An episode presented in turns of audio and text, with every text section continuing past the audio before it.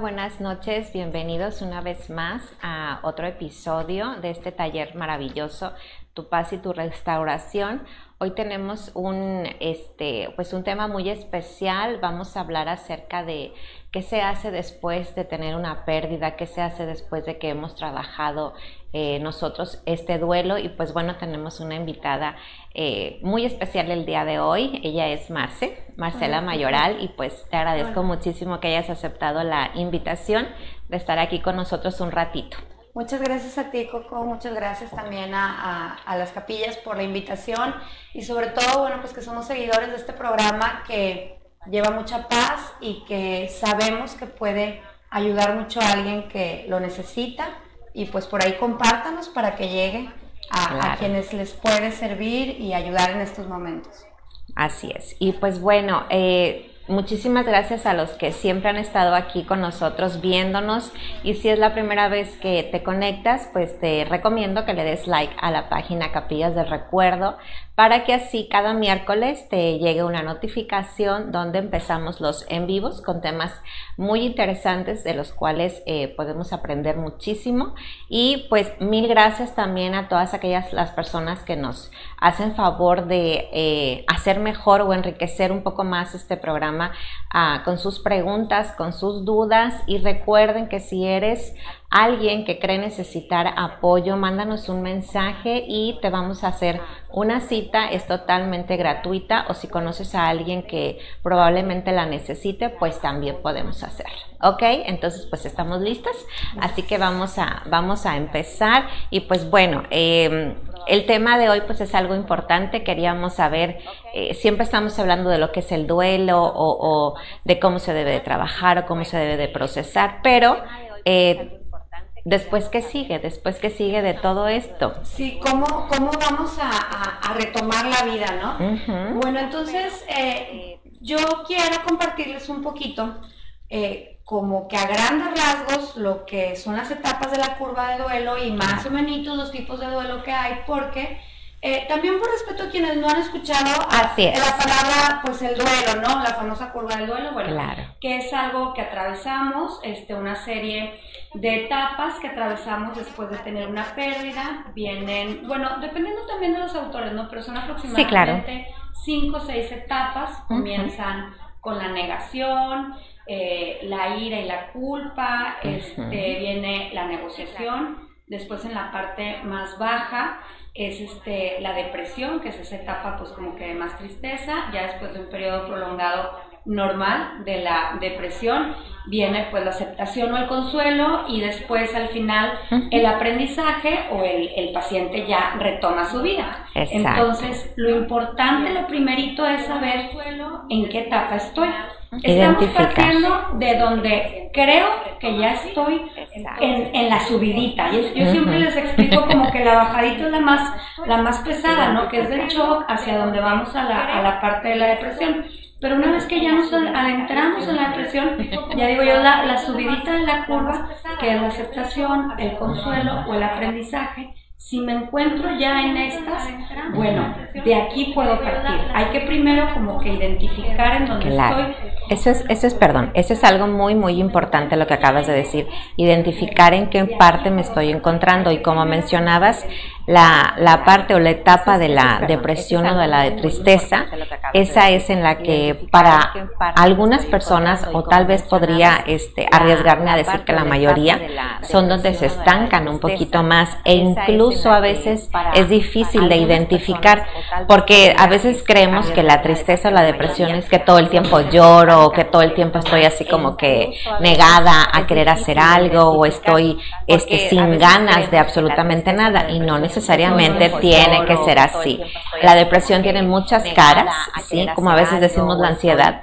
Creemos también que es nada más cuando lloras demasiado, que te sudan las manos, sientes que te va a dar como un infarto o algo. Y no, nada más es así. Hay, hay, tiene muchos matices. Entonces sí es importante identificar en qué etapa, ¿verdad? Este, de esta curva, como menciona Marce, pues nos estamos eh, encontrando. Y también ver qué tipo de duelo, como, como les decía, ¿verdad? No es tanto hoy propiamente una clase de tanatología, pero también qué tipo de duelo más o o menos estoy atravesando o atravesé a mis seres queridos, porque también dentro del duelo tiene este como que ahora sí que sus diferencias puede ser el duelo anticipado. Es que mira, más que para entenderlo, dedican al ramo de la psicología, la salud mental, el trabajo social, sino ahora sí que cualquier otro, eh, cualquier otra rama que es lo que nos interesa, los que no conocemos, no tenemos que ser expertos en saber. El nombre que dijo eh, la, la tanatóloga de capillas, ¿cómo se llama? No sino entender cómo lo estamos viviendo y eso más nos refiere al nombre. Porque, por ejemplo, existe el duelo sin resolver, el duelo crónico, este, el duelo inhibido. Yo también pienso que muchas veces eh, nos orillamos a vivir un duelo inhibido o, un, o, un, duelo desautorizado, como que ya no tengo, ya no tengo permiso de estar en el duelo y entonces me quedo en, en esa curva como más abierta de un duelo desautorizado. Y muchas veces también eh, hacemos como que una comparativa malamente en nuestra cultura del grado de dolor. Es que yo recuerdo que a mi mamá le dolió mucho perder a su mamá, entonces como que yo me, me, obligo a vivir un duelo similar al, que ella vivió, pero así no es. Entonces también entender un poquito el tipo de duelo. ¿Por qué? Porque de aquí, de aquí viene mucho a, ya podré, ya retomar mi vida, porque entonces a lo mejor yo traigo un duelo crónico y no he salido y no sé que no he salido, sigo en la parte de la depresión o de la ira y la culpa, no he resuelto o traigo por ahí un duelo sin resolver o Exacto. y que ni siquiera me di cuenta ese es, ese es otro que yo lo comentaba hace poco con, con una amiga porque eh, lo hemos dicho aquí también, ¿verdad? Hay pequeños duelos, pequeñas pérdidas que a lo largo de la vida y no nos damos cuenta, ¿sí? Como por ejemplo el programa que hicimos acerca de, de las mascotas, ¿verdad? Ese que viene a ser como un duelo, como decías tú, este, que no es como permitido, como que no está bien o uno no se da ese permiso de llorar o de sentirse mal porque pues luego luego te van a decir, ay, no seas payasa, ve y, ve y compra otro perro o ve por otro gato, este sí, cuando en realidad es algo muchísimo más este complicado.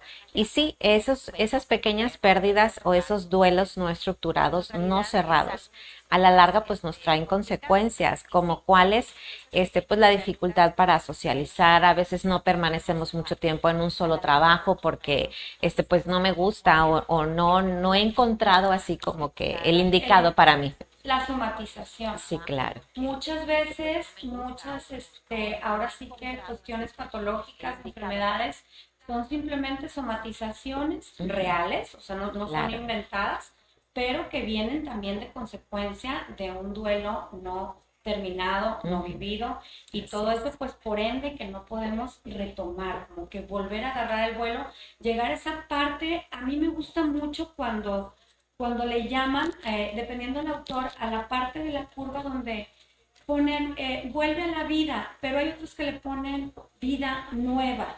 Y entonces esa propuesta está muy padre porque ¿qué voy a obtener después de haber vivido el duelo? Pues una vida nueva, algo nuevo me espera. ¿Sí? Y tenemos que darnos esa oportunidad y no nada más este decir, bueno, pues es que estoy sobreviviendo, ¿sí? O, pues bueno, pues como ya todo el mundo me dijo, pues ah, tienes que aprender a lidiar con esto, tienes que tu vida siga adelante. Hay personas que también nos presionan mucho que ese duelo y cada persona eh, somos distintos, cada quien presenta sus emociones de una manera diferente.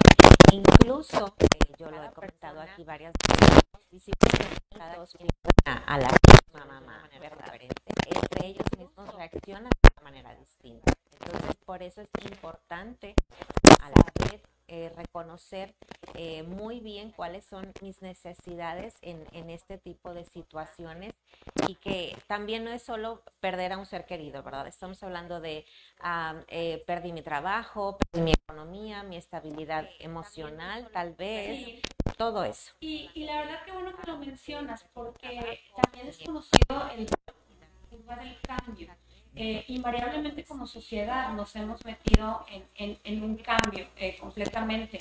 Y por ahí también se están presentando personas que tienen cierta resistencia retomar un estilo, ahora sí a una entrada a, a, esta ya sea tecnológica, de vernos por aquí, de asistirnos así, de realizar este tipo de trabajo, con todo lo que conlleva, este, simplemente la negación, por ejemplo, el día que se cayeron las redes, ¿no? no ah, puede ser que dependamos tanto. Que eso fue el, el, ¿qué? lunes, el lunes pasado, que justo era cuando andábamos mandándonos el material para este día. Y sí, la verdad es que sí es cierto. Y, y también, como decías, que estábamos comentando ahorita antes de, de, iniciar, que se nos hizo muchísimo trabajo el, el, el año pasado, sí, para entrar a esta nueva modalidad en línea que algunas cosas uno decía, pues sí, yo le muevo a la computadora o yo sí le sé algo, pero le sabes para el Face o para el WhatsApp, no para andar haciendo reuniones o dando clase o cosas así. Y bueno, ¿cuántas personas eh, no sufrieron de depresión, no entraron en un duelo? Ansiedad, o sea, bueno, precisamente, o, o también siguen, yo he identificado que siguen en la, en la, después de la crisis, siguen en la parte de la negación, o sea, no, no, no quieren, no queremos aceptar que ya las redes son parte de nuestra vida, etcétera. Y es un, es un duelo, y, y, a todo duelo, bueno, pues viene esta propuesta, esta propuesta que traemos, que sabemos que les va a servir para recomenzar la vida. Mira, Coco, me preguntan mucho que si es normal. Es normal, Marce, que las personas batallen eh, para retomar como que su vida después quiero enfocarme un poquito a la pérdida de un ser querido muy, cercano, pero ya quedó, yo creo que quedó muy claro que también se puede aplicar absolutamente a todas Cualquier las pérdida. Cambios, pérdidas, ajá. Eh, absolutamente sí. Es que es parte de, diríamos casualmente, viene junto con pegado. Con pegado. Así es. ¿Por qué? Porque mira, todo este proceso de dolor, siempre la pérdida de un ser querido conlleva dolor. Todo este proceso de dolor tiene una significancia, tiene algo que después se va a poder usar, así como en una receta de cocina que te dice la abuelita, pero no lo dejes, no lo tires porque después te sirve. Te sirve. Bueno, en todo nuestro proceso, Coco, todas nuestras etapas, pero bueno, tú lo sabes bien, pero bueno, todas nuestras etapas tienen un propósito para después, para usarlo. Entonces, cuando el dolor nos vacía, nos quedamos como que ¿qué hago? ¿Qué hago? Entonces, en mayor o menor escala. Pero sí es muy común, solo que lo que no es común es que las personas lo expresen. Claro. No estamos acostumbrados a pedir ayuda, no estamos acostumbrados a pedir terapia, no estamos acostumbrados a pedir eh, simplemente a decir, es que no sé qué sigue. Como que... O cómo debo de comportarme después de esto porque sí, eh, a veces la sociedad este, es muy castigadora en ese punto, como si recordamos tiempos anteriores, que por ejemplo el luto, ¿verdad? El andar de negro, ajá, y que ni se te ocurriera este, quitártelo porque estaba, eh, pues, era muy mal visto, o que asistieras a algún evento, o incluso hasta que regresaras a trabajar, o sea, ¿cómo no? Espérate, o sea, eso está muy mal, o porque sonríes, o porque te, estás feliz, si se supone que debes de estar triste. Tienes el, el luto. Exacto. y el luto, bueno, no, nos decían cuánto tiempo tenía que durar, pero sí tenía que durar conforme a la, a, la aceptación social. Y esa, bueno, ahorita que lo mencionas, la aceptación social y familiar, no nada más que de la sociedad, también de nuestras estructuras familiares cercanas, es uno de los mayores impedimentos que presenta eh, una persona para poder retomar el rumbo de su vida.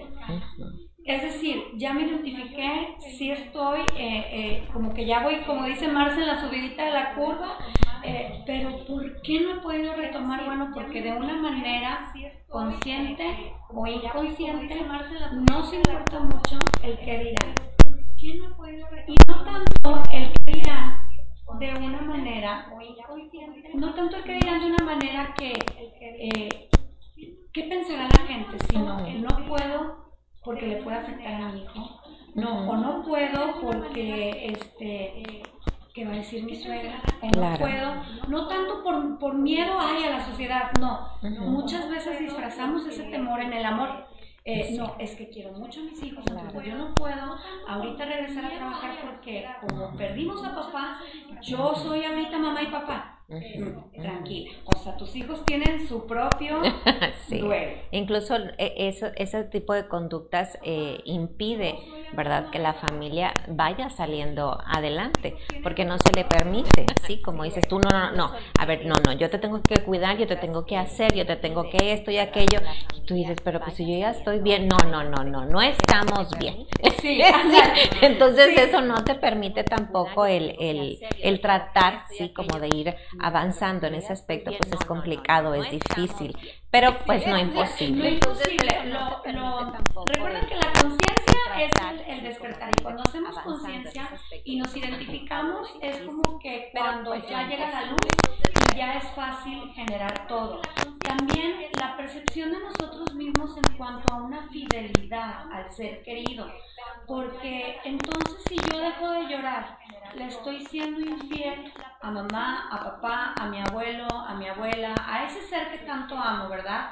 Eh, incluso por ahí quienes han perdido sus hijos, ¿cómo voy a regresar eh, eh, a, no sé, a mis labores si acabo de, no sé, hace un año perdí un hijo? Entonces, porque lo hemos escuchado, no estás siendo infiel. El retomar tu vida no tiene absolutamente nada que ver con la fidelidad del amor, pero muchas veces esa es otra traba que se confunde con una infidelidad, por así decir. Si yo retomo vida, estoy siendo infiel a ese amor. Otro es el temor. Y no nada más el temor, ya habíamos dicho que al que dirán, sino también a salir de la zona de confort. Claro. Y eso a veces es una confrontación dura, pero a lo mejor ya me gustó estar donde me encuentro. Es como yo ahora que pasé tiempo bastante en casa, sí, trabajando desde casa, y de repente es como que te dicen, bueno, pues no estabas que ya querías salir, pues ya sal, y yo, ah, ya no quiero. Ya no quiero, ya hay una zona de Exacto, y, el, el, salir en, en, esta condición, pues te implica eh, mucho esfuerzo, o que si moverte, o depender de alguien que te mueva, que te traiga, y así, entonces dices, como decía Jaimito el cartero, ¿no? Este, prefiero evitar la fatiga y mejor me quedo en la casa, ¿no? Pero las cosas no son así, eh, tenemos que salir al mundo, la vida sigue, continúa y tenemos que ir aprendiendo y lidiando con este tipo de, pues, de situaciones. Sí, porque muchas veces tenemos que salir al mundo, la vida pasan a fobias sociales. Que cortamos. Aprendiendo y lidiando con este tipo de, pues, de situaciones. Sí, porque muchas veces cortamos. No hablo. ¿Qué pasa? ¿Cómo? Ah, ok. Bueno, regresamos en un momentito. Sí, tenemos una falla técnica. ¿Listo? Ah, ok.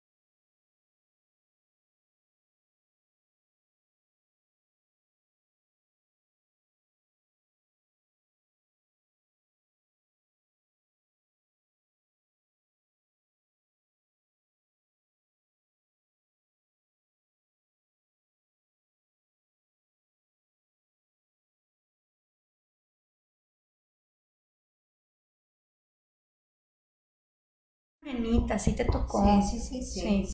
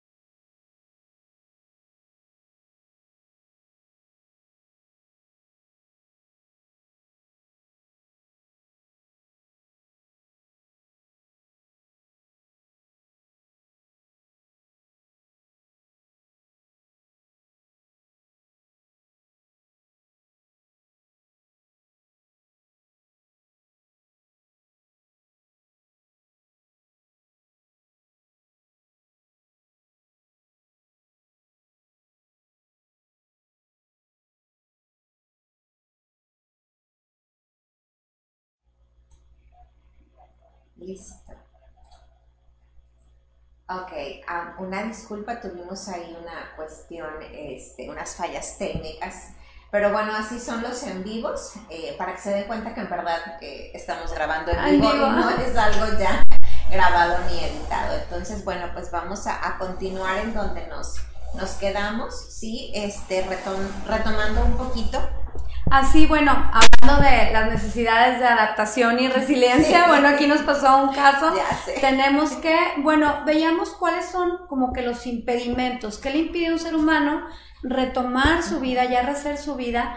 Este, eh, bueno, decíamos que podíamos ver, tener una percepción de infidelidad, sentirme yo infiel hacia mi ser querido si regreso al trabajo, si tengo una nueva pareja, si retomo mi vida. Si vuelvo a sonreír incluso. Si, voy a una fiesta, eh, todo aquello que puedo creer que le estoy siendo infiel a esa persona. También, bueno, mucho la opinión del, del círculo sociofamiliar, eh, de la sociedad, pero también de mi familia cercana y que la podemos disfrazar esa opinión en amor no lo hago para no afectar a mis hijos, no lo hago para no afectar a mis padres, no lo hago para... Pero no es tanto en amor, porque también puede estar detrás el temor. El temor a salir de la zona de confort, ya no queremos como que regresar, pues ya me gustó ser antisocial, ya eso de ir a fiestas ya no quiero y ándale tía, vamos, no, mira, júntense ustedes en la cena de Navidad, yo aquí los, no, ándale, vamos a ir. Entonces, yo ahí llego, lo clásico. Sí, yo ahí llego. Pues, y la tía nunca quiere llegar, entonces ya está en su zona de confort, es un temor, un temor a salir de ahí. Y también que puede ser un temor a los nuevos comienzos. ¿Por qué ese temor tan fuerte? Pues porque en esta vida tenía un estilo, algo me dolió, esta pérdida me dolió, entonces ya tengo miedo a comenzar, ya no quiero un nuevo comienzo y mejor ya me quedo aquí. Sí. Es como, es como tratar de evitar que esto me vuelva a suceder. Yo recuerdo la primera vez que, que, choqué, ¿sí? Eh, tenía mucho miedo, ya ni tanto de subirme al coche, de que mi papá me regañara. Entonces lo estuve evitando mucho tiempo hasta que en una ocasión, bueno, coincidimos en la escalera y, recuerdo que me dijo, este, ¿hace cuánto chocaste? No, pues yo ya tenía poco más de un mes y me dice, entre más te tardes en volverte a subir al coche, este, más vas a batallar para hacerlo. Y la verdad es que sí, pero pues te da mucho miedo después de tener una experiencia eh, así dices tú, pues si no me subo o si yo no manejo, pues no me va a pasar nada. Te, es, una, es un mecanismo de autodefensa, es un mecanismo de autodefensa, ¿por qué? Porque ya no quiero volver a atravesar el dolor. Y también, sobre todo, el más importante es que perdemos ese propósito, como, como esa pregunta que hacemos al principio, ¿y ahora qué?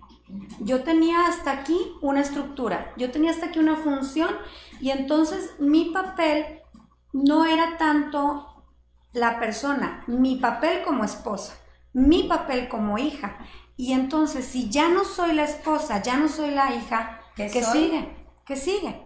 Entonces, esos son como que a rasgos generales lo, que puede estar impidiendo a, a las personas. Pero bueno, sobre todo también el soltar el dolor. Nos es muy difícil soltar el dolor. A, todos nos acostumbramos, ¿sí? Tanto a lo bueno como a lo malo nos acostumbramos. E, e incluso, a, inclusive a veces sin darnos cuenta. Y algo que también sucede mucho, eh, que es, por ejemplo, si yo agarro como una rutina después de que mi, mi ser querido este, falleció, no sé, de todos los domingos ir al panteón, todos los domingos llevarle flores o todos los domingos hacer algo o un día en especial hacer algo precisamente eh, para esa persona que ya no está. Y me topé con muchos pacientes que ahora con lo de la pandemia, ¿cómo le voy a hacer si el panteón está cerrado? ¿O cómo voy a asistir a misa si no hay misa? Y, yo tengo años, sí, de que cada mes, eh, ¿verdad?, que ofician una misa o cada vez yo voy al panteón. Entonces, también en, en esa cuestión de, es un volver a empezar porque están tan acostumbrados como a seguir ese protocolo y que de repente te lo quiten, obviamente, sin que nadie te pregunte, ¿verdad? Es como volver a vivir ese duelo. Es volver, es volver a empezar, es un nuevo comienzo, es enfrentarte. ¿Y por qué si me duele me es tan difícil soltar el dolor? Bueno, porque dentro de el soltar el dolor va, va muy entrelazado el enfrentarme. Es, es, yo, yo pongo mucho el ejemplo de aprender a nadar. Entonces, para aprender a nadar tienes que soltarte y es la confianza de aviéntate, aviéntate, ándale, vente, vente. Entonces, espérame, ¿cómo voy a soltar ya el dolor? Si aquí en el dolor me reencuentro con mi ser amado y además no me tengo que aventar porque, porque va a estar bien difícil y tiene que ir mi voluntad y tengo que volver a confiar y no, espérame y entonces prolongamos el no soltar el dolor y, y, el dolor es, ese, es el mayor impedimento para retomar una vida. No significa, no quiero que se malentienda de, entonces, hasta que me deje de doler, voy a retomar mi vida. No, no, no, es, no es así. Es como yo en ese, en ese caso, por ejemplo, a, las, a los padres de familia cuando les dan un diagnóstico sobre sus hijos, que tienen algún tipo de problema, este, o algún trastorno o algo, que es una noticia muy impactante para los padres, yo les digo llorando y trabajando, llorando y trabajando. ¿Por qué? Porque en este caso, ¿verdad? El tiempo es muy importante, sí, para empezar a trabajar con los chiquitos desde que tenemos esta noticia. Y, a veces queremos, no, espérame, déjamelo asimilo, déjamelo trabajo. Pues sí, cariño, pero yo no sé cuánto tiempo te va a tomar hacer eso, entonces hay que irlo haciendo como que de la mano, ¿verdad? Entonces sí es como llorando y trabajando porque tenemos que seguir avanzando. Sí, porque si no, entonces eh, se quedarían en un duelo eh, inconcluso. O sea, no llegaríamos a esta parte si ya estamos identificando todos estos elementos que estamos diciendo, porque mm, yo les invito a, a ver, me estoy identificando, creo que sí voy en una parte de aquí, este, creo que sí me ha dado miedo retomar, creo que ya no se me antoja salir, eh, ya no tengo ganas eh, de, pues la verdad ya no quisiera yo volver a trabajar o ya no quisiera volver a salir, soy la tía que ya no quiere ir a la cena de Año Nuevo, este, y a lo mejor ya hace un tiempo de la pérdida porque el dolor no va intrínseco en la intensidad con el tiempo. Es, yo recuerdo cuando yo perdí a mi abuelo, que era como mi papá, yo recuerdo haber dicho, es que más tiempo pasa y más me duele, como que más extrañaba su presencia, como que más me hacía falta en ese momento. Entonces yo decía, no, no como que con el tiempo, ajá, no como que con el tiempo se va yendo, no, pues porque después entendí, bueno, lo que pasa es que es en el qué momentos está la, la ausencia, pero, pero sí, sí llega esa, ese momento razonable que el tiempo cumple su función, como que en la escala de un tiempo, pero no es tanto el tiempo, sino nuestra propia postura ante ello. Claro, y lo que va sucediendo, porque evidentemente, no sé, en algún aniversario, en alguna fecha en especial, pues es retomar sí, e, e, esa ausencia o a veces el duelo creemos también que en ocasiones empieza justo cuando me dan esa noticia, ¿verdad? E, esa noticia que no, nunca quiere uno escuchar. Empieza, sí, ¿ok? Pero cuando se intensifica, creo yo, cuando ya estás en casa, cuando ya este, empiezas a notar esa ausencia, cuando ya esos amigos o la familia que estaba, oye, que te traje de comer, te traje de almorzar, o te hice esto, te traje los niños, te los cuidé y así, ya está. Pero al final pues todos tienen que continuar este, con su vida. Sabes que es que nada más me dieron dos días de permiso en el trabajo y, la vida sigue. Entonces, ya cuando tú te quedas en casa y estás viendo a tu alrededor y dices tú, mm, Dios. Sí, ahí es donde realmente, exactamente, que decíamos, bueno, más, más tiempo y entonces más me duele, claro, porque está siendo más la realidad de la vida. Entonces, si tú estás pensando ahorita que nos estás viendo y que este programa ha sido pues de bendición para ti, sí, sí me siento ahí, sí me siento eh, estancado, sí a veces quiero pero no puedo porque precisamente como que siento que le voy a hacer daño a mis hijos o, o pues no sé, voy a... Me voy a equivocar, lo voy a hacer mal, mejor me quedo Mejor me quedo así, ¿qué, ¿qué puedo hacer? Bueno, lo primero, lo primero, lo primero es la aceptación de tu vida individual. Yo podré ser amiga, esposa, madre, hija, pero soy Marcela. Vine como Marcela y me iré como Marcela. Mi papel principal es ser Marcela. Caminar bendecida con una amiga, con unos padres, con unas hijas, con un esposo, pero mi individualidad es mi vida. Entonces esta noche eh, eres tú. Reconoce tu vida, tu propia vida, tu camino individual, porque entonces eh, eh, ese primer paso ya te da paso a tu al segundo que ya reconoces tus verdaderas necesidades. Tengo la necesidad de trabajar porque tengo eh, codependientes en casa, o sea, tengo, oye, pero ¿sabes qué? También tengo la necesidad de ver a mis amigas y tengo la necesidad de, de dormir una tarde. Tengo, tengo mis propias necesidades, pero también reconoce tus propios anhelos, sueños, deseos, dónde está tu realización, tus, tus pequeños placeres. Es ¿Dónde me quedé? ¿Dónde me quedé? ¿Dónde me quedé para poderlo volver a, a, retomar, a retomar de alguna u Aquí pongo un ejemplo, nos vamos a identificar mucho tú y yo con este ejemplo, una paciente que ella le encantaban los gatos. Entonces fallece eh, su esposo y, me decía, fíjate que tienes razón, Marcelo, voy a adoptar un gato. Pues, es que es momento de tú, tú como persona, vamos a esa parte. A mí me gustan los gatos, bueno, mi esposo era alérgico, no sé, ¿verdad? Pero ahora yo voy a volver a tener esos pequeños placeres de la vida, de mi vida. Y que no se trata de sustituir este, a nadie, ¿verdad? Porque luego también se puede malinterpretar en, en ese aspecto. Claro que no, nadie, eh, nadie puede no, no es a nadie, ¿verdad?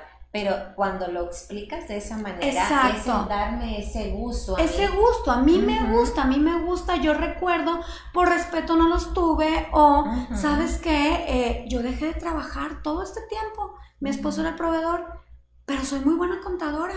Eh, quiero, tengo ganas, o sea, quiero, o un curso de actualización, no, o sea, pongo ejemplos en femenino, porque bueno, aquí estamos mujeres, pero también para los varones, que ¿sabes qué? Sí, quiero una compañera también, una compañera de vida.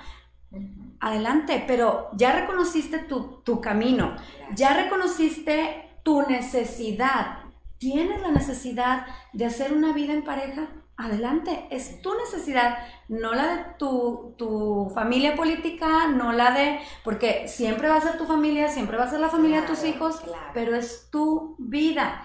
Y entonces ahí vas tomando pequeñas decisiones, adoptar, eh, conocer, salir, porque no es, ah, bueno, ya, me voy a conseguir una pareja. No, a ver, voy a tener la apertura, voy, para eso. voy a tener la apertura de incluirme a un grupo de estudio, para a lo mejor ahí puedo conocer gente, o me voy a meter a, un un gimnasio para sentirme bien. Son pequeños pasos, no porque ya reconociste que eres un ser eh, individual y que tienes necesidades, anhelos, sueños, eh, eh, no vas a poner una fundación de animales porque, bueno, me gustan mucho los animales. No, pequeños, pequeños pasos que te van recordando quién eres, qué te gusta y qué te llena.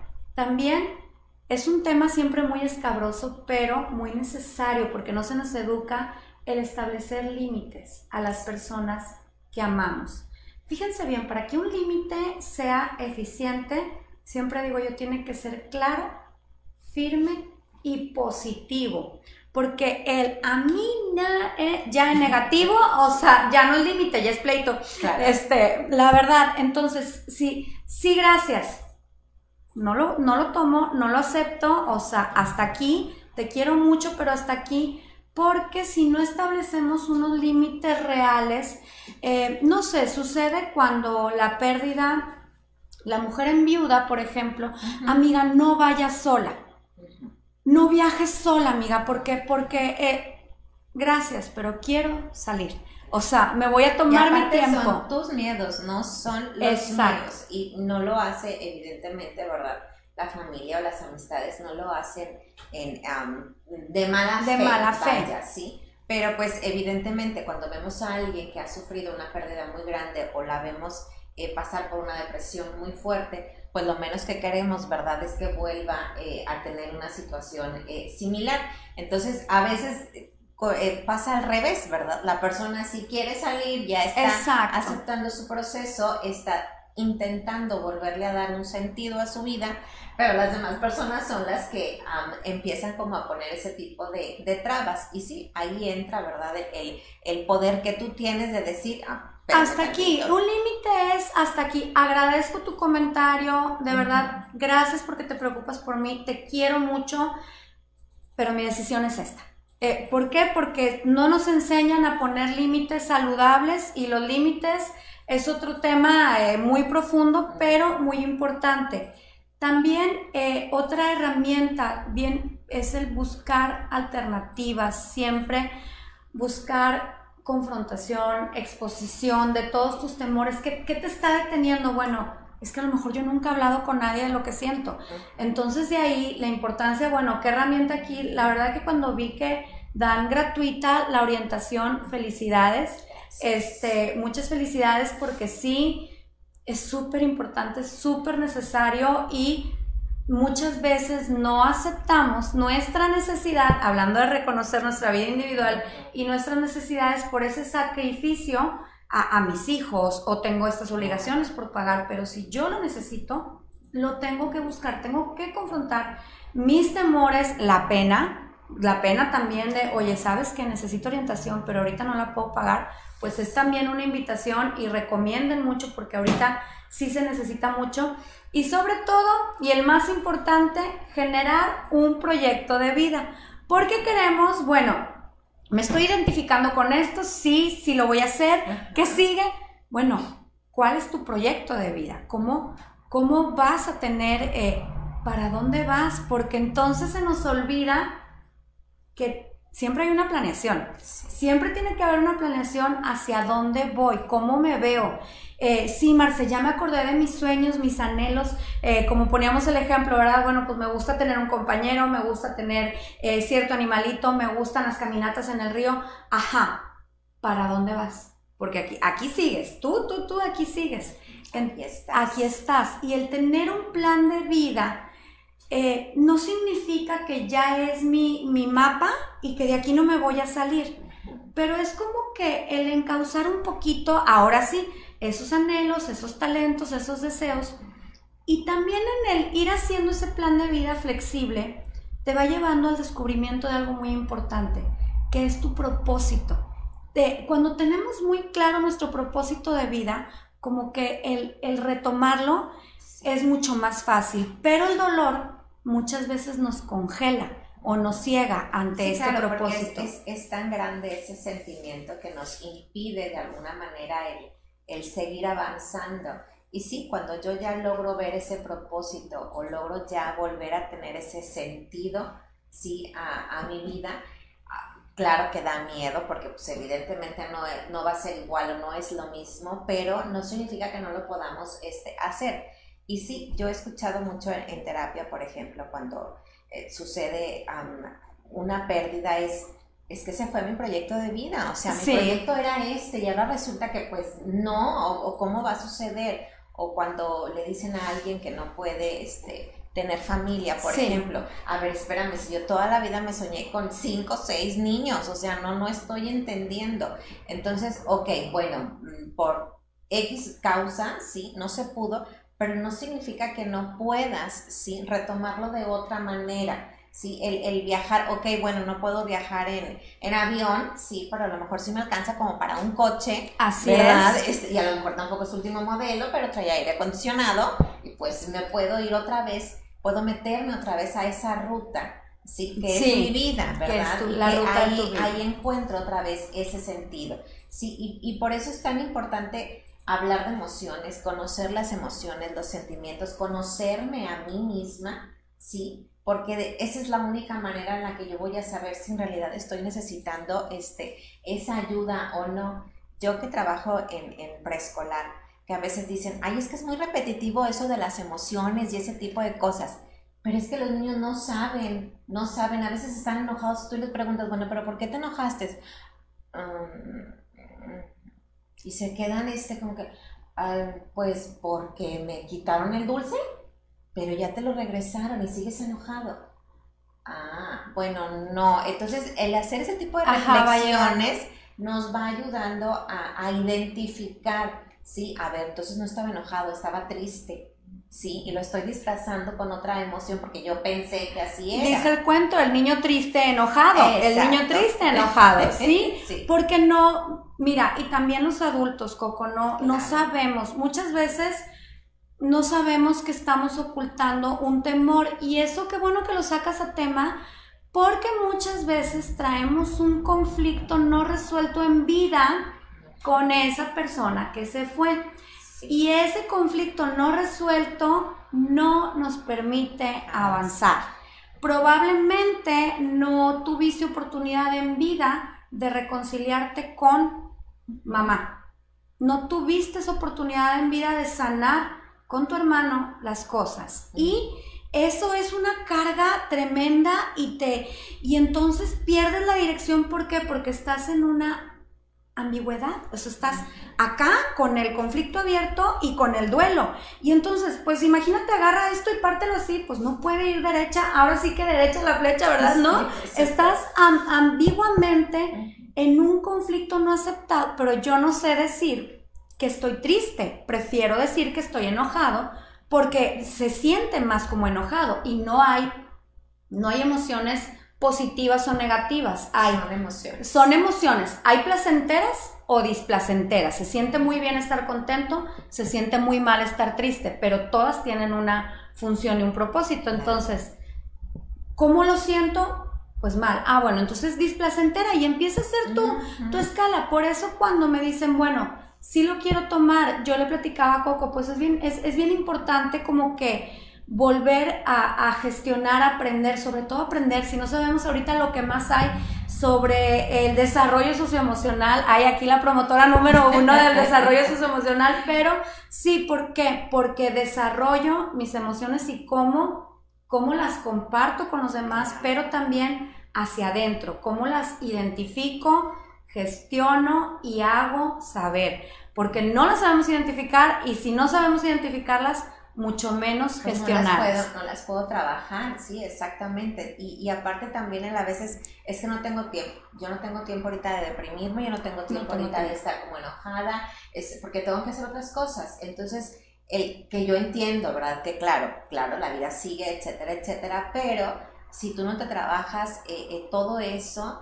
al, al, final de cuentas no vas a poder eh, continuar como se debe, ¿sí? Yo recuerdo una vez que, que mi hijo se enfermó muy pequeñito y pues ya sabes, el primer bebé y pues estás así nada más, así como que sí respira, no respira y así. Y recuerdo que mi mamá me decía, este, oye, o sea, necesito que duermas, que comas, etcétera, etcétera, porque al rato la que se va a enfermar eres tú y quién va a cuidar a ese niño. O sea, no se pueden enfermar los dos. Pero uno, uno como el, el, meme así de primero las criaturas. Sí. Y por las criaturas, pues sí, pero para que mis criaturas estén bien, yo necesito estar yo bien. Necesito, necesito armar ese ambiente que sea un ambiente sano para que ellos entonces puedan estar bien y ellos también aprendan a, a trabajar o gestionar, como dices tú, sus emociones, sus sentimientos, sus pérdidas sí, de una mejor manera. Y sí, y ese, miren, la verdad es que es un trabajo continuo, toda la vida lo realizamos todos, eh, el reconocer, gestionar, eh, siempre, siempre, siempre, porque recuerda que si tú estás bien, todo está bien. Entonces, si yo estoy bien, las cosas van a seguir bien. ¿Cómo saber si estoy bien? Pues evaluando y analizando mis emociones. Pero mira, todo, todos estos consejos que dábamos, Coco, es como que si, si quiero, pero no puedo, pero no sé. Pero ¿qué pasa si de verdad esta noche yo ya estoy aquí? Ya no estoy en la parte de subida de la curva, ya estoy arriba. Arriba, ya. Ya llegué a la bandera. Ya llegué, sí, ya toqué bandera, pero aún así no sé qué sigue. Puede suceder. Claro. Sí, ya estoy en la etapa del aprendizaje, prueba superada, yo ya estoy muy bien. ¿Qué, qué más? ¿Qué más? ¿Qué más? Bueno, aquí eh, yo les invito siempre a que hagan un ejercicio, está, eh, me delata lo gestalista, ¿verdad? Vamos a hacer un ejercicio eh, que de la edad que tienes ahorita, haz una proyección en 5 años, ¿cómo quiero estar? O sea, no, no, sé llegar a mi, a mi propósito de vida, bueno, ahorita tienes que, 27, Coco, 27. Claro. Este, bueno, partimos de los 38 mil. Este, entonces, ¿cómo me veo a los 42? Ah, bueno, pues así, quiero esta meta, quiero esto. Y en 5 más, pues ya van a ser 47. Uh -huh. Y en 5 más, y vete así, de 5 en 5 unas 4 veces. Eso, ese ejercicio, ahora sí que de 5 en 5, te puede dar una, una orientación de cómo llegar a esa planeación de vida, porque a veces no la sé hacer. Eh, ¿Cómo hago, oye Marce, y un propósito de vida? Porque hay quien me dice, ¿cómo puedo encontrar mi propósito de vida? Y siempre les digo, recuerda que somos tres anillitos como los de las, las Olimpiadas. Esos aros me encantan, eh, que están así entrelazados, no puede vivir uno sin el otro. Somos cuerpo, nuestra parte física, somos mente, ahí están nuestras emociones, ahí está toda nuestra psique y somos espíritu. No nos vamos a meter en ninguna religión ni creencia, no. Somos espíritu, esa parte de luz, esa parte de luz de tu vida. Soy cuerpo, soy mente, soy espíritu indivisible. Entonces, ¿cómo voy a saber mi propósito de vida? ¿Qué me hace estar bien aquí? ¿Qué me hace estar bien aquí? ¿Y qué me infunde luz aquí? Porque a lo mejor en mi psique, tener un sueldazo y estar súper bien, pues me hace sentir muy bien y a mi cuerpo también porque traigo ropa bien bonita. Pero no me prende la... O sea, no me gusta eso que hago. No va con mis valores. Pues no, por ahí no es. No llena, aparte, no llena todo, todo lo demás. O incluso, fíjate, a veces también trabajamos tanto por un propósito o tanto por ese sentido que yo hace poco lo comentaba con los muchachos en la clase, que yo decía, ay, no, es que yo voy a trabajar bastante porque quiero una casa grande, tú sabes que la casa de mis padres posee el patio bien grande, yo también quiero una casa súper grande y bueno, voy a matarme trabajando para conseguirme una casa grandota y el patio bien grandote. Y un domingo, este, así que estaba en la tele viendo Netflix, dices tú, ¿en verdad quieres la casa con el patio grande si solamente quieres estar aquí con el control? O sea, no estoy entendiendo. ¿sí? Eh, entonces ahí uno hace esa reflexión. Bueno, yo creí, yo pensé, yo pensé que ese era como mi propósito, o como que esa era mi finalidad o mi sentido. Y en realidad no, no era, y no tuve ninguna pérdida. Simplemente es seguir reflexionando, como dice Marce, esto realmente lo quiero esto realmente es lo que yo soñaba, es lo que yo quería. A lo mejor sí lo quise antes. Exacto, Pero y en ese tiempo no. te cuadraba, Exacto. y en ese tiempo estaba, por eso siempre yo les digo, como esos anillos de las Olimpiadas, no lo vas a poder eh, dividir, piensa en tu cuerpo, en tu mente, en tu espíritu, uh -huh. y tiene que haber un sano equilibrio. Así Entonces, es. si tú dices, ah, bueno, esto sí va más o menos por mi propósito, porque en una proyección de vida a 5, 10, 15, 20 uh -huh. años me veo uh -huh. más o menos así, por ahí estoy, estoy comenzando, es, es, lo que me están tratando de enseñar hoy, sí, pero, pero, y aquí va así como que el checklist al final. sabiendo que va a implicar trabajar en ti. Nadie va a venir a trabajar por ti, nadie. Por dura que sea tu pérdida, es tu chamba retomar tu vida. Dos, tienes que confiar, volver a confiar, como el ejemplo que poníamos en el principio de la alberca. Nádele, nádele. O incluso de muertito. Si ya, dices tú, bueno, ahorita no me da para patalear, ni me da para pero mira, si me quedo quieta, este, no me hundo, ¿sí? En lo que a lo mejor voy agarrando esa fuerza o ese valor, sí, o esa voluntad que necesito para hacerlo, pero ya estoy ahí, ya me avance, ajá, entonces ahí la llevo. Y eh, tener el valor, porque, porque es de valientes retomar la vida. ¿Por qué? Porque me voy a volver a enfrentar con situaciones, pero si soy valiente y tengo bien puesta la meta y estoy muy consciente en la conciencia, voy a poder. ¿Sí? ¿Hasta aquí sí? ¿Vamos bien? Tengo una pregunta. Nos dicen, ah, ¿qué me aconseja hacer para superar la pérdida de mi madre y dos hermanos a causa de esta pandemia? Estas pérdidas han sido en un poco tiempo, en seis meses, y no salgo de un cuadro. No salgo de una cuando estoy en otra. Gracias. Ah, bueno, pues que, bueno, pues primero, muchísimas gracias por, por la confianza también, gracias por compartir. Y bueno, primero le felicitamos por preguntar, porque es de lo que... Eh, y ser valiente y estar consciente de que quiero, quiero una respuesta. Y precisamente era la parte como que final que traigo. Eh, la verdad es que es difícil cuando estamos enfrentados a tanto dolor, lo primero que de manera inconsciente nos brinca es que tenemos esa humana necesidad de una respuesta del por qué. Una humana necesidad de una respuesta del por qué. Pero yo les invito a todos los que nos están viendo, también a usted que nos mandó el mensaje, entender que la pérdida es parte de la vida. Nunca vas a encontrar un porqué de la pérdida cada que ese, pensamiento natural llega a tu ¿por qué? Porque es parte de la vida, es la única respuesta que yo voy a poder encontrar. Después encontraremos un sentido, pero como respuesta como tal, que es parte de la vida. Segundo, entender que las pérdidas que estamos atravesando, en este caso que son varias, o la pérdida que estoy atravesando, no son ni una prueba, ni una lección, ni siquiera algo que tengo que gestionar, porque hay, ¿cómo asimilo? no lo camínalo.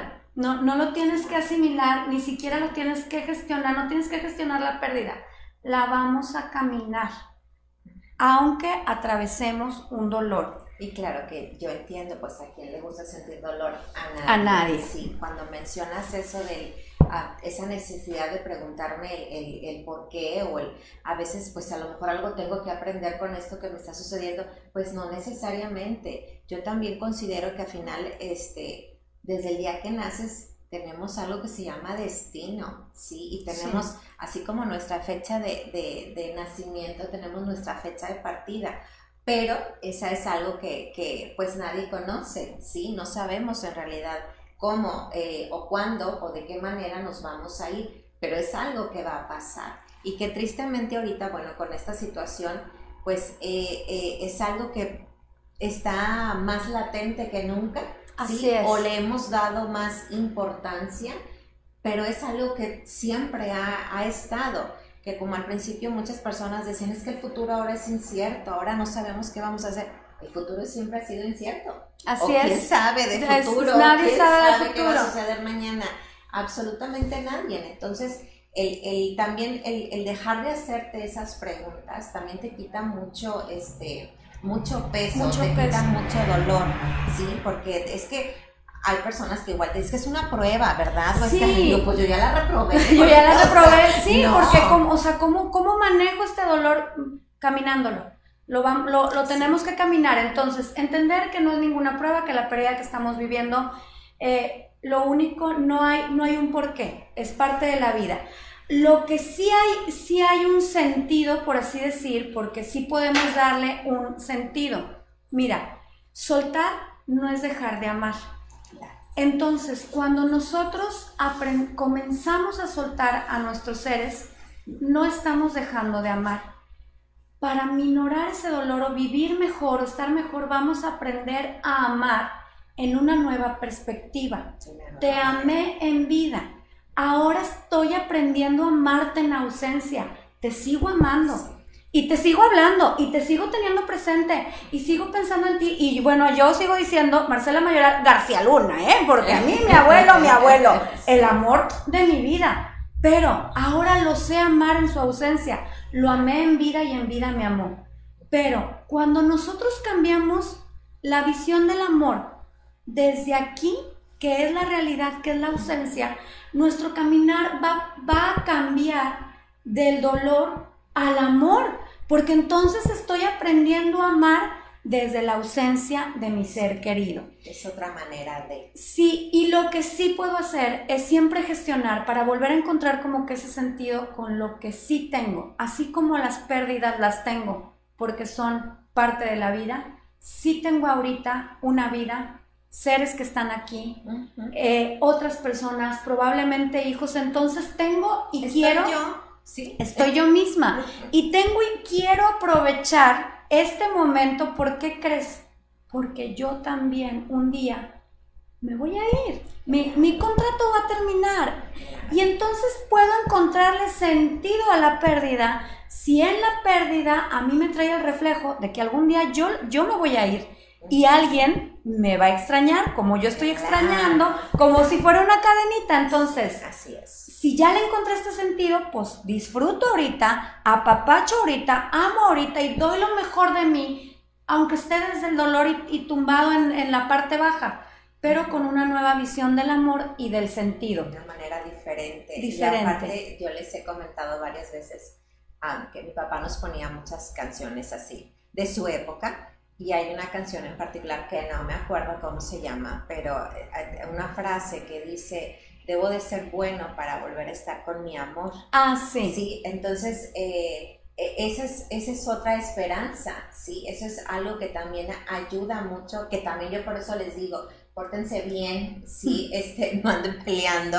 Ajá, exacto, porque nada mejor que la paz, ¿sí? O cuando un chico también me decía, ¿para qué tengo que hacer esto o aquello? Al final de cuentas me voy a morir, ¿sí? Pero lo vimos con el episodio este anterior con Paulina Torre, que nos vino a compartir su libro, que dices tú, e, el legado que le deja a su padre, ¿sí? El, esa inspiración que, que, le dejó y que pudo hacer muchísimas cosas e incluso salir adelante después de esa gran pérdida y de la manera en que sucedió. Ajá, entonces desde ahí dices, pues ahí está. Ahí está, exactamente. Eso es lo que yo quiero este, para, para mi familia, ¿sí? Eh, dejar ese, ese legado, no nada más este, las cuestiones monetarias, ¿sí? sino esta otra parte. De trascendencia. Los seres humanos venimos a trascender. Y mira, yo traje, ahorita que volviste a tocar el punto, dos ejercicios rapidísimos como que para cerrar, porque siempre este, a los gestalistas nos gusta mucho dejar los ejercicios, las tareas, no, porque mira, eh, son dos ejercicios bien sencillos que te van a ayudar como que a cerrar. Uno es encontrar la gratitud. Ya, ya dijimos que vamos a cambiar el ver el amor en, en, vida, ya no lo tengo, entonces se convierte en dolor. No, ahora es amor desde tu ausencia. Te amo desde tu ausencia. Entonces, porque te amo desde tu ausencia, quiero hacer y ponte a hacer una lista de la gratitud. Eh, estoy agradecida por haber sido tu hija, estoy agradecida por la educación que me diste, por haberte conocido. por haberte conocido. Eh, a ver, yo les mencionaba en un capítulo, este, prefiero mil veces haber conocido este amor, haberlo tenido, haber sabido lo que es el amor y amor del bueno, sí, y perderlo a jamás haberlo conocido. Entonces, sí, esa es una manera de, de, agradecer. Y gracias por los hijos que tuvimos, gracias por los momentos que compartimos y mientras más grande sea la lista hacia tus familiares, pues es que más estás eh, como que reviviendo de manera consciente. Y después, lo que más difícil se nos hace, que es retomar la vida o salir de, lo podemos utilizar para un homenaje homenajear a ese ser que se fue es una muy, buena manera de, cerrar. Por ahí, Tensi, siempre, yo, mi mamá Tensi, siempre nos platicaba ella, no sé si recuerdas, yo dejé de fumar, decía ella, cuando murió mi papá. lo hice como para poner un valor más alto. Bueno, en realidad ese ejercicio que ella hizo tiene un nombre que es un homenaje. O sea, algo, recuerda que siempre ese ser que estás extrañando, dentro de todo, siempre quiso que fueras feliz. Entonces, el, el levantarte esa mañana y decir, mira, como un homenaje a ti, como un homenaje, como, como si estuviéramos en la rotonda de los hombres ilustres, porque nuestros seres amados son nuestros seres ilustres, te voy a homenajear con intentar, intentar solo por hoy ser feliz. Y mira, de ahí cambia tu reencuadre. Voy a dejar de fumar, voy a dejar esta relación, voy a hacer muchas cosas que sé que estoy homenajeando tu vida, no llorando tu muerte.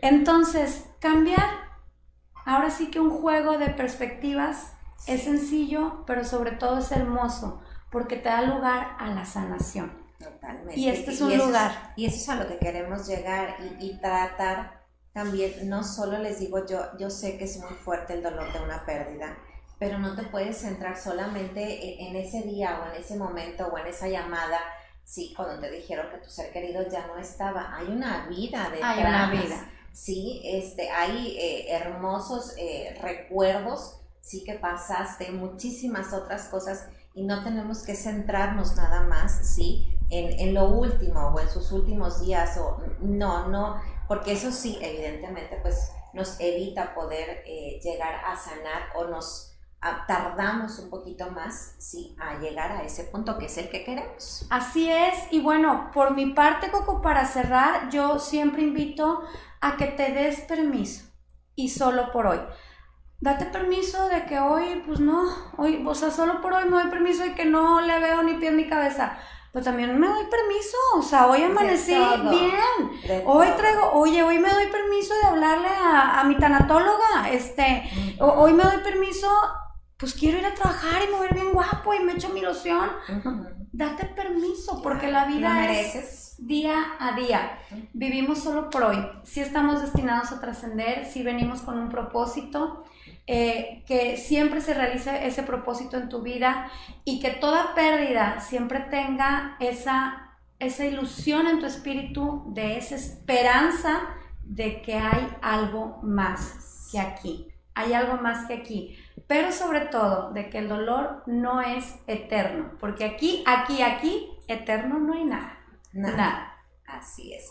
Y otra cosa, este, por ejemplo, eso que dices, date permiso o siéntete merecedor, sí, de las cosas buenas, lindas que tiene la vida. Es, es algo importante. Yo a veces en, en el CRE, cuando todavía estábamos en clases presenciales, que a veces llegaba y los veía a los muchachos todos atareados porque tenían que, que, mucha tarea, que no sé qué, e incluso yo tenía muchos papeles de la burocracia, ya sabes. Entonces les decía, a ver, ¿qué pasó? Y todos, ¿crisis existencial? Sí. ¿Qué vamos a hacer? Conquistar el mundo. ¿Qué era conquistar el mundo?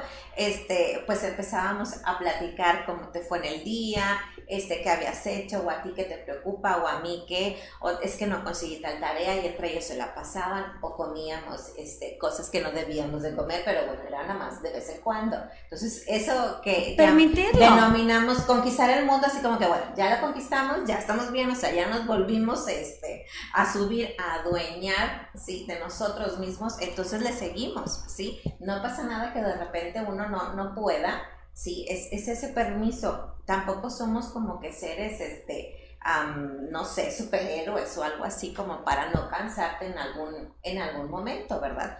Pero lo importante es el no dejar de intentarlo. Creo yo que esa es la clave Así del es. éxito. Decíamos hoy que era de valientes y la vida está hecha de puros valientes. Entonces sabemos que si nos estás viendo es porque estás buscando, porque hay algo en tu interior que, que está buscando y eso se llama valentía. Entonces, no sé si tengamos más preguntas. Sí, me dice, ¿cómo marcar los límites con la familia sin llegar al conflicto cuando queremos emprender nuestro plan de vida después de una pérdida? ¿Cómo cuando la familia quiere ayudar, sí, con lo que sentimos? Es como cuando quieren ir, a, irte diciendo cómo debes de sentirte, ¿sí? O cómo debes de actuar, cómo poner esos, esos límites. Primero siempre nosotros eh, estar muy conscientes que lo que hacen, lo hacen por amor, aunque no sea eh, lo correcto, lo que me esté funcionando, lo que estoy necesitando. Entonces, siempre buscar cómo les puedo dar paz. O sea, si mamá me dice, no salgas, no conozcas a otra persona porque tienes a tus hijos muy chiquitos, a ver, ¿cómo le puedo dar paz? A lo mejor a mi mamá le gustaría conocer a mis, a mis terapeutas que están medio relajadas. No, no, no. No, que conocen del proceso de, a lo mejor mamá, mi tanatóloga y yo podemos llevar esta plática porque si yo llego y no te metas, pues estás hiriendo a alguien que te está amando. Pero entonces un límite saludable es, mira mamá, yo no te voy a poder explicar lo que yo estoy aprendiendo de este tipo de procesos porque yo me estoy acercando con profesionales, pero yo te pido que me acompañes con mi tanatóloga, ella nos va a explicar el proceso y es distinto que lo escuche un tercer consejo, entonces sí sí te agradezco que te preocupes por mí, pero no voy a hacer lo que tú quieres que yo haga. Voy a hacer lo que yo quiera hacer, pero te invito a que conozcas motivos profesionales del por qué estoy tomando mi decisión. Es un ejemplo, porque los límites son firmes, pero en positivo, con amor. Si no es confrontación, ya no es ya no es un límite. Así es. No sé si queda... Yo creo que sí, y, eso que dices es importante. Aquí ah, en el apoyo que se les ha dado a las personas que nos han pedido asesorías, eh, me ha tocado trabajar con familias que me dicen, queremos estar todos, ¿verdad?, en, en esa reunión. Y les digo yo, claro que sí, porque algo que también pasa muy común en las familias cuando hay una pérdida es, es, que yo no lloro porque, pues, por mi mamá, para que mi mamá ya no llore, o este, para que mi hermano ya no esté triste, o yo trato como que, ¿verdad? Como de estar como bien, pero entonces todos empiezan a hacer eso, y entonces nadie está trabajando, este, su duelo, ¿sí? porque nadie se lo permite. Entonces,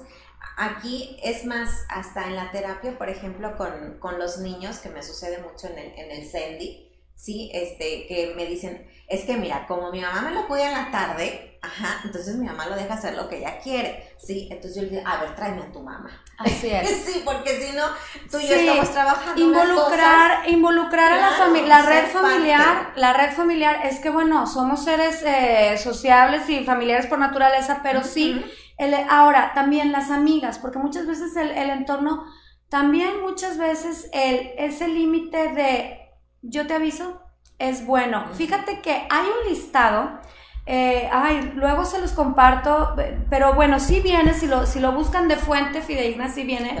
Hay un listado de cómo decir no siendo agradables, así se llama. Cómo decir no siendo agradables. Me encantó porque se, es comunicación asertiva, es otra herramienta del desarrollo socioemocional. La, Una comunicación asertiva dices lo mismo, pero de una manera más suave, positiva. Entonces, en esta ocasión eh, no lo tomaré. Agradezco tu comentario, pero de momento estamos buscando otra cosa. Eh, eh, claro, es cuando nosotros pasamos por una pérdida y las personas de alrededor nos están presionando con los sí y los no, es porque nos aman. Llámese amigas, llámese familia, llámese entorno. Entonces, sí hay, sí hay maneras de establecer, pero siempre si nosotros no, lo vemos desde el pilar de la gratitud, de mira, sé que se está preocupando por mí de que no esté sola, pero no gracias, o sea, yo no, hoy no voy a salir. Eh, nos sirve también a nosotros ver eh, esa, eh, esa, ese cristal con gratitud. La gratitud es aquello que nos lleva a poner límites amables. Y si yo estoy del otro lado, sí, que soy de las que yo quisiera que, ay, ya, que mi familiar ya salga, que mi familiar, por favor, vuelva a ser lo que era antes, y yo soy la que en este caso no veo el límite y soy la que me estoy, este, como que cruzando esas líneas, tenemos que aprender a ser respetuosos. Eh, a veces yo sé que como tú dices, por el amor tan grande que le tengo a esa persona y porque quiero que esté muy bien, sí, hago muchísimas cosas. Se me vino a la mente, que creo que ya se los había platicado, cuando yo visitaba a una, este, a una em, paciente en su casa, ella estaba pasando por una depresión muy fuerte porque acababan de amputarle su pierna, era una persona adulta mayor. Entonces, eh, al llegar, una de sus hijas me dice, ay, Coco, por favor, convéncela de que se tome este té, porque mira, me dijeron que es buenísimo para chalala y chalala y chalala, y nada más no quiere, como está enojada, deprimida, bla, bla. Pues allá va la Coco, ¿verdad? A decirle, ay, pero porque no se lo quiere tomar, ándele un traguito, mire, yo ya sé. le invitan uno este, a Coco, por favor, se lo traen también. Ay, claro que me lo voy a tomar. Ay, Dios de mi vida, nada más donde Loli. Dios, horrible. horrible. Es la cosa más espantosa que he probado en mi vida. Y los que me conocen saben que como como tres cosas nada más. Entonces, cuando le di el trago, ella así como que... Mm". ya ves, ya me entiendes. sí. Entonces yo les dije, no la obliguen a tomarse eso, sabe fatal. Pero bueno, le explicaba yo a ella, no lo hacen de mala voluntad. Alguien le dijo que, que era buenísimo. Y pues sí, pero también yo tengo que entender que hay un límite. Sí, hay un límite. No, no quiere hacer eso. Oye, oye está fluyendo de esta manera, pues déjala, ¿sí? Claro es que pudiera ser más, sí, pero ahorita no es el momento o no lo desea. Entonces, a veces yo también me convierto en ese familiar, sí, que está presione y presione, ¿verdad? Entonces, eh, es importante darme cuenta si yo no estoy respetando ese límite. Y si hago ahí una pausa siempre y cuando los comportamientos de, ese, de esa persona que queremos no sean autodestructivos, porque luego se nos pone, se nos van por eh, la tomada, no sé, lo que sea, todo lo, que, lo que van, eh, porque ahí sí me dicen, oye, es que tengo un hijo que a raíz de esta pérdida comenzó a tomar muchísimo, bueno, ahí sí están preocupados por una serie de, de, de acciones autodestructivas.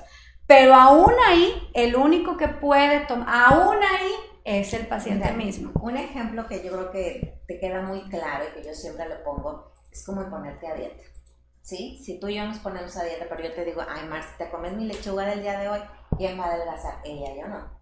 ¿Sí? Y fui a, a la consulta y fui, me compré mi lechuga, ajá, la preparé, pero no me la comí.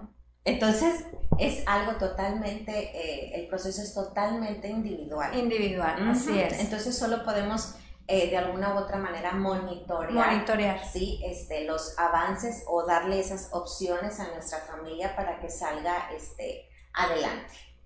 ¿Alguna otra pregunta? Este, o... Pues yo creo que no, no hay más preguntas. Pues, este, pues ¿cómo cerramos? Pues a mí me encanta cerrar cuando son cuestiones eh, tan dolorosas, eh, que el dolor siempre va debido al amor. Y si del dolor lo volvemos a transmutar a su primera fuente, que es que fue el amor, aprenderemos a amar de una nueva forma.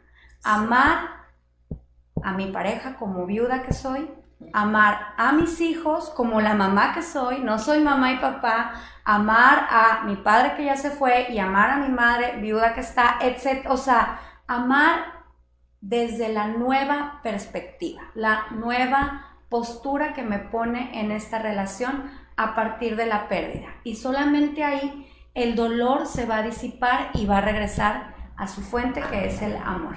Así es, y pues porque duele tanto, pues porque amamos mucho. Porque amamos mucho, exactamente. Entonces, pues si por ahí están pasando por mucho dolor, pues también recuerden que la fuente proviene de mucho amor. No por mucho sufrir vamos a amar más, más bien vamos a transmutar ese dolor otra vez en amor. Así es, pues muchísimas gracias Marce por haber estado con nosotros el día de hoy. ¿Dónde te pueden este, localizar si alguien está interesado en, contactarte? Ah, pues muchas gracias, este, pues les dejo mi celular, bueno, formo parte de la familia Te Llevo y Te Guío, pero también doy mi propia consulta. Eh, te llevo y te es un centro familiar, tenemos muchos años, de ahí, de ahí todo nuestro amor y cariño, este, compañeras. Pero también estoy, este, me pueden buscar en mi celular, atiendo de manera particular también.